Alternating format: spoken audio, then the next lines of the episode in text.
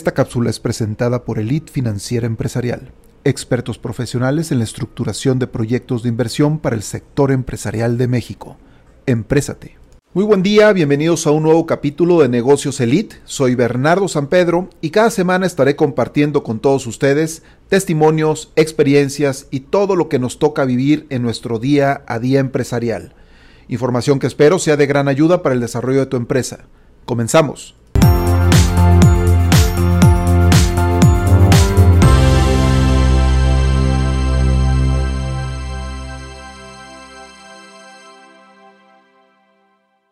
Buen día amigos empresarios, emprendedores y agentes promotores del desarrollo económico de nuestro país. Quiero comenzar esta cápsula comentándoles que durante muchos años me ha tocado estar involucrado en diversas iniciativas relacionadas con el mundo emprendedor.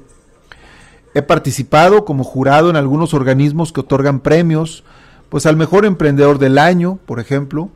He sido también mentor en un par de aceleradoras de negocios me tocó inclusive organizar una pasarela de emprendedores con la participación de grandes personalidades empresariales y también, ¿por qué no?, del mundo financiero de esta región del país.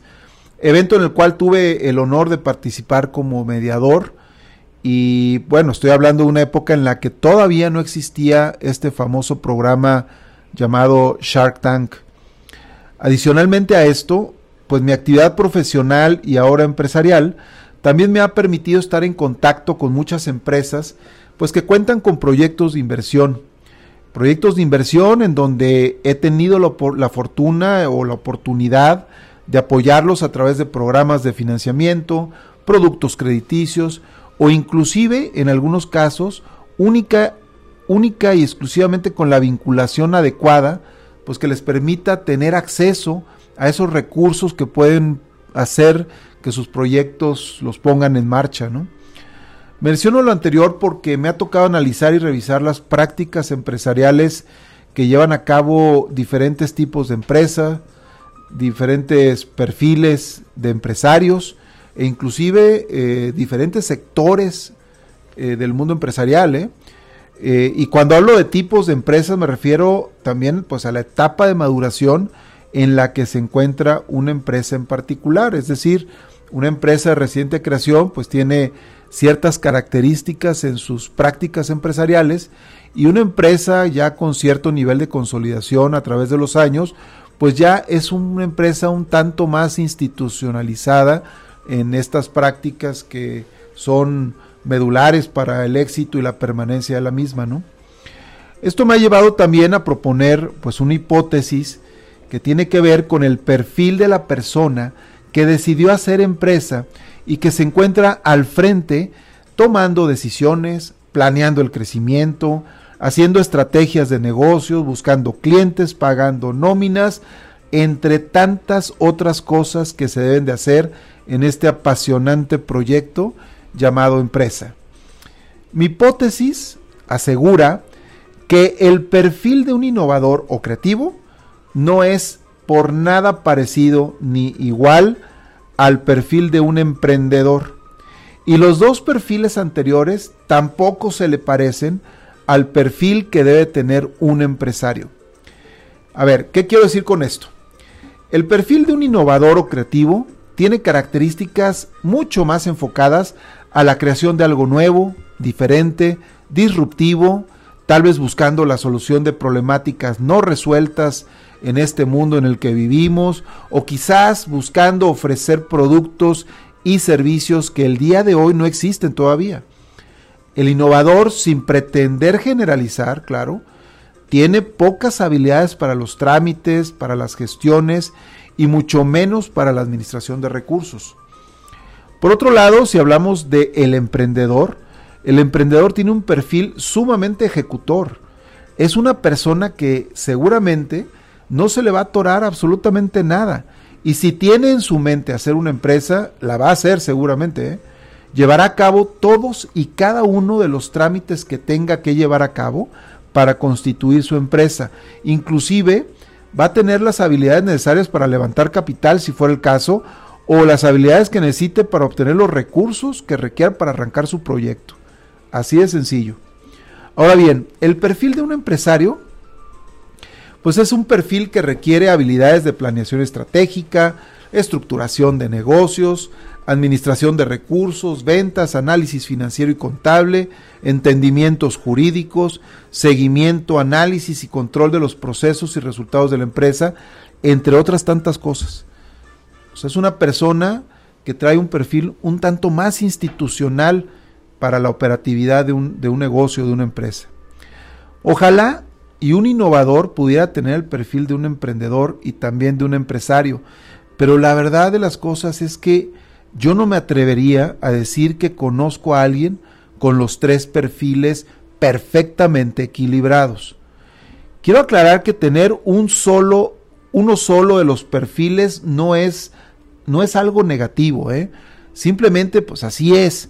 Tampoco quiero decir que el hecho de tener un perfil nos limita a no tener algún porcentaje, tal vez menor, de los otros dos perfiles. Es decir, yo puedo tener un 80% de perfil empresario, un 15% de perfil emprendedor y solo un 5% de perfil innovador o creativo, y es una mezcla con la que tendré que aprender a hacer empresa. Les voy a poner un ejemplo que es muy típico en nuestro país y en el mundo empresarial. Vamos a hablar de el padre emprendedor que logró constituir su empresa y echarla para adelante.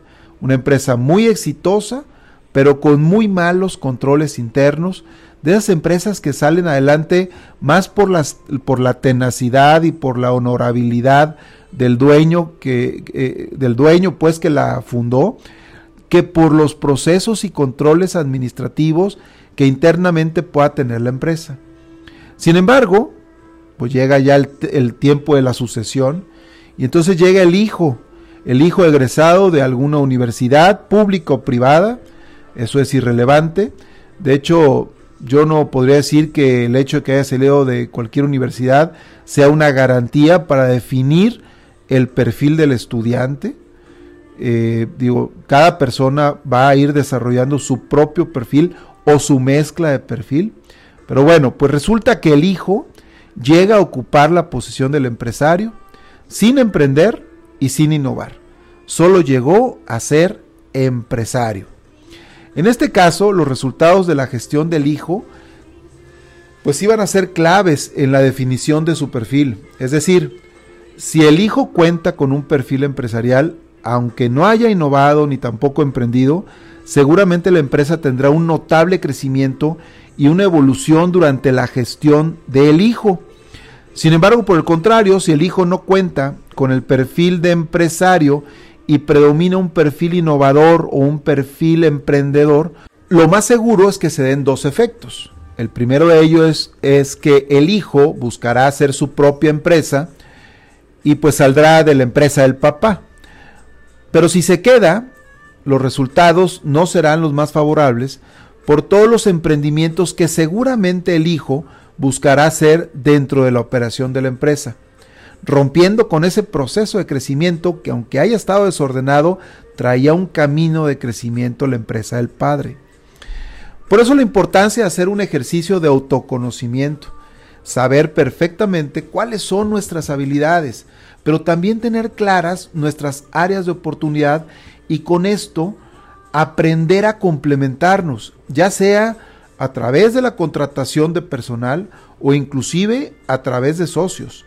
Me vienen a la cabeza muchísimas empresas que cuentan ya con un reconocimiento comercial y empresarial y que además han tenido un gran crecimiento en el mercado en donde el emprendedor se supo asociar en forma adecuada con una persona con perfil de empresario y el éxito, en verdad se los digo, el éxito ha sido inevitable. ¿eh?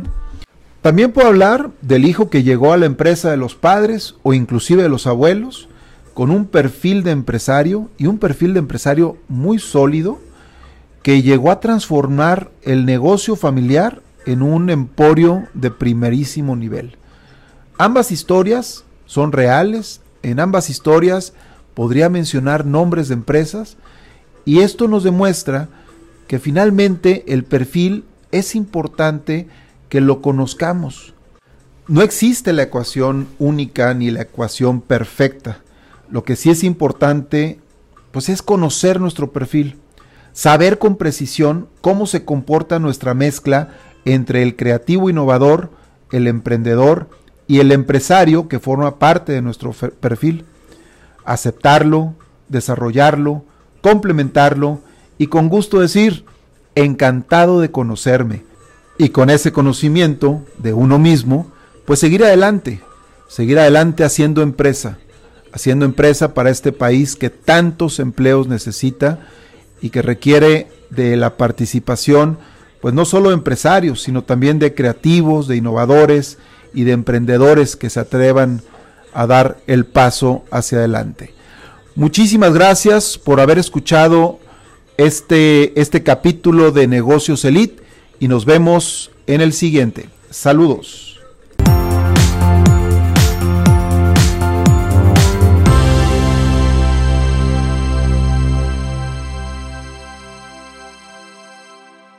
Te invito a tomar un par de segundos y suscribirte al podcast en las plataformas de Spotify y YouTube y así no te perderás ninguno de los contenidos que estamos publicando. Si este episodio te fue de utilidad y te gustó, compártelo y califícalo con 5 estrellas para que pueda llegar a muchas más personas. No olvides también visitar nuestra página web eliteempresarial.com.mx. Con esto recibirás la mejor y más personalizada asesoría financiera para tu empresa.